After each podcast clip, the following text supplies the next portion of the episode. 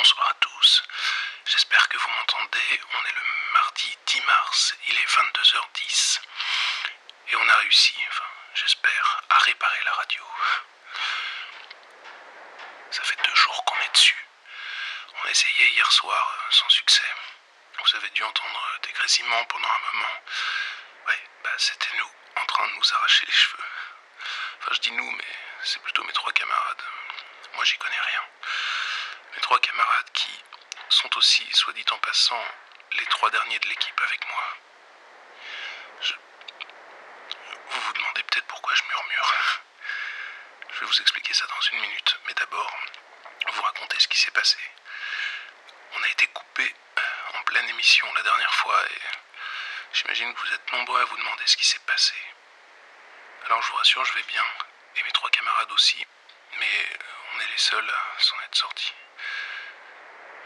Un type euh, est entré dans l'appartement pendant l'émission. Un type avec un fusil de chasse. Il a d'abord tiré sur la radio et c'est là qu'on a été coupé. Ensuite, il a dirigé le canon sur moi et il s'est mis à parler. C'était. C'était un mec euh, comme un autre, neutre. La trentaine, grand brun, habillé en sweatshirt avec une espèce de casquette euh, horrible vissée sur le crâne. Bref, aucun signe particulier, même pas une tête de psychopathe, juste un regard tranquille et confiant, presque doux, qu'il a posé sur moi en m'expliquant d'une voix monotone qu'il allait me tuer pour tout le mal que j'avais fait. Je lui ai demandé quel mal.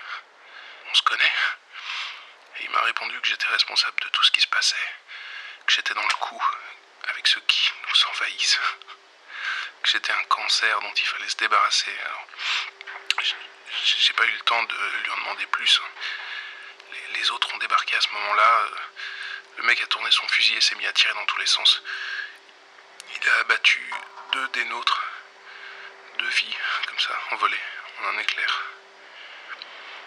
Et pendant qu'il était occupé à canarder comme un taré, j'ai pris la batte de baseball qui traîne toujours dans ma chambre. Je me suis approché doucement. Et je l'ai frappé à la tête en y mettant Un seul coup. Et un bruit sourd. Comme un sac de plomb qui tombe par terre. Le mec s'est écroulé, raide mort, hein, le crâne fracassé, ouvert en deux. Les coups de feu avaient retenti dans tout le quartier. Ça a fait un, un vrai boucan d'enfer. Alors, on a pris tout ce qu'on pouvait, la radio, les courriers, tout ce qui aurait permis de m'identifier dans l'appart. On a mis le feu et on est parti. On n'était plus que sept à ce moment-là. Moi et six gars. On avait à peine mis un pied dans la rue, hors de l'immeuble, que des gens sont arrivés de, de partout. Mais vraiment toutes les ruelles. Il y a des flics, mais aussi des passants, des voisins, une foule compacte qui a enflé en une minute et, et qui s'est mise à nous encercler. Alors, même dans la nuit, même sous le seul éclat des, lampadaires, on a bien vu. Tous, ils l'avaient. Ce cercle rouge, comme une traînée de flammes dans l'œil. Un brasier, une brume écarlate qui nimbait leur iris à tous. Ils étaient là pour nous. Ils ont pris trois des nôtres. Ils les ont attrapés, je, je sais même pas comment. Ils les ont engloutis dans la masse comme, de la résine qui engloutit des insectes sur l'écorce d'un arbre sans un bruit. Avec le reste du groupe, on a couru dans une ruelle, on s'est dispersé sans trop se concerter, c'était la panique. Et chacun est parti dans une direction différente. Je, je sais même plus combien de temps j'ai couru, tout seul, les bras chargés de, des restes de la radio, en évitant la lumière, les bruits, les gens. Quelques heures après, on s'est retrouvés au refuge. Au bunker, comme on l'appelle. Juste nous quatre. Les quatre derniers. Voilà. Voilà ce qui s'est passé avant-hier. Et voilà pourquoi je murmure. Ils sont partout depuis le blackout. On est minoritaire maintenant. Les rues leur appartiennent. Ils, vont et viennent en masse là dehors. Et nous, on doit se cacher. On a essayé de, de les duper, mais ça marche pas.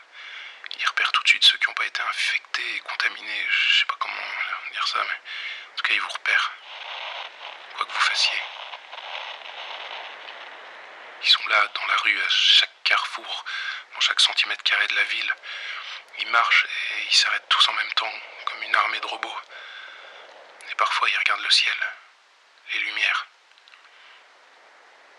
Alors ils sont comme hypnotisés, les yeux écarquillés, fixant les lumières en, en silence. Ça peut durer une heure, parfois un peu moins.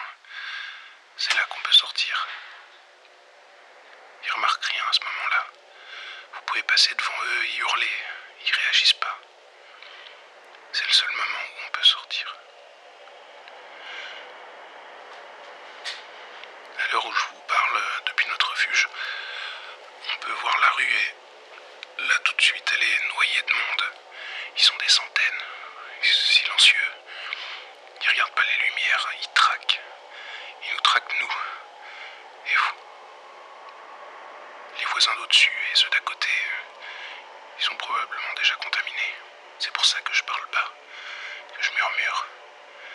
On sait pas qui peut nous entendre, à part vous. D'ailleurs, j'ignore si vous êtes encore nombreux à m'écouter. J'espère que oui. Ils sont majoritaires maintenant, je crois, mais rien n'est fini. Rien n'est joué d'avance. J'ai pu ce matin. Je vais les lire dans une minute.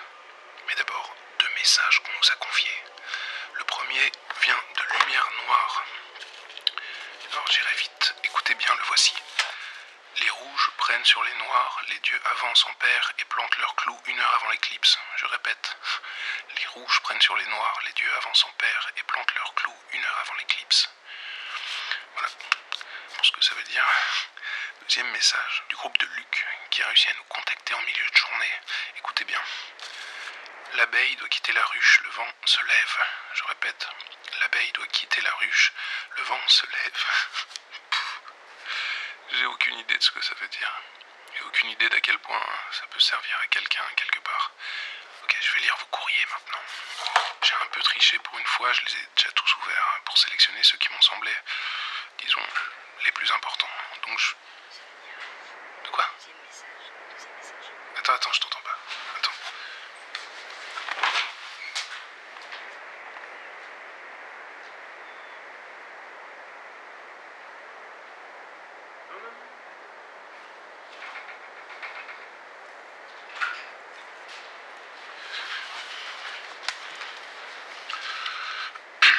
Ok, je reviens dans une minute. Tenez, je vous laisse avec ça. Tiens, à tout de suite, bougez pas.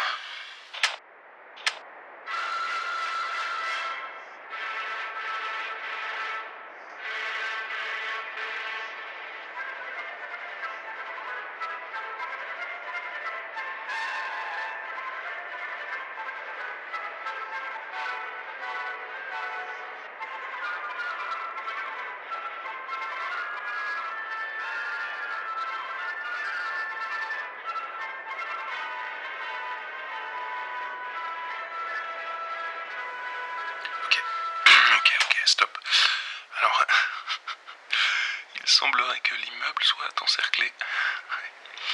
Une foule un peu plus nombreuse que d'habitude entoure le bâtiment et voilà, les gars ont peur que ce soit pour nous. Pardon, hein, j'ai un rire nerveux, mais je suis un peu en panique.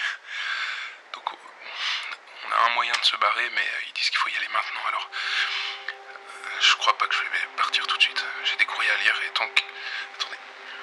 Quoi Attends, on sait rien. Non mais tant qu'ils entrent pas dans l'immeuble, je continue moi. J'en ai rien à foutre qu'on sorte. Écoute, deux minutes, deux minutes. Laisse-moi juste. Allez, j'arrive. Ok. Les plus importants, merde. Où je l'ai foutu ce truc-là Ah voilà. Ok. Gerpine. Mehdi, peux-tu s'il te plaît. euh, Ok, c'est là. J'ai réussi à me barricader dans l'ancienne remise tout près de l'église avec une trentaine de personnes à Gerpine. Message à Pierre. Venez nous rejoindre, vous savez quoi faire. Voilà, Sandra, message passé. Ensuite, Christophe, la Louvière. Mehdi, je t'en supplie, peux-tu. Ok, ok, ok. Le message est là. Le gouvernement est à l'origine de tout ce qui se passe. C'est pas une invasion, c'est un endormissement collectif. Ça pour en finir, pour avoir un contrôle total sur nous. Message à toutes les équipes de la Louvière. Une première attaque se- sera menée demain. Euh, Quoi? Ils sont entrés? Je dois finir, j'en ai pour une minute. Une minute. Ok, message suivant. Merde. Quoi? J'arrive, je te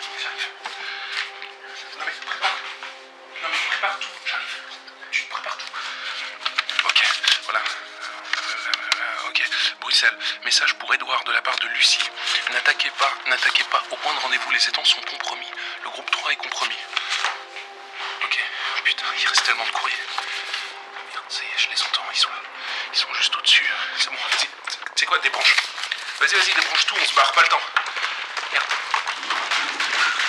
Vas-y, débranche Oh putain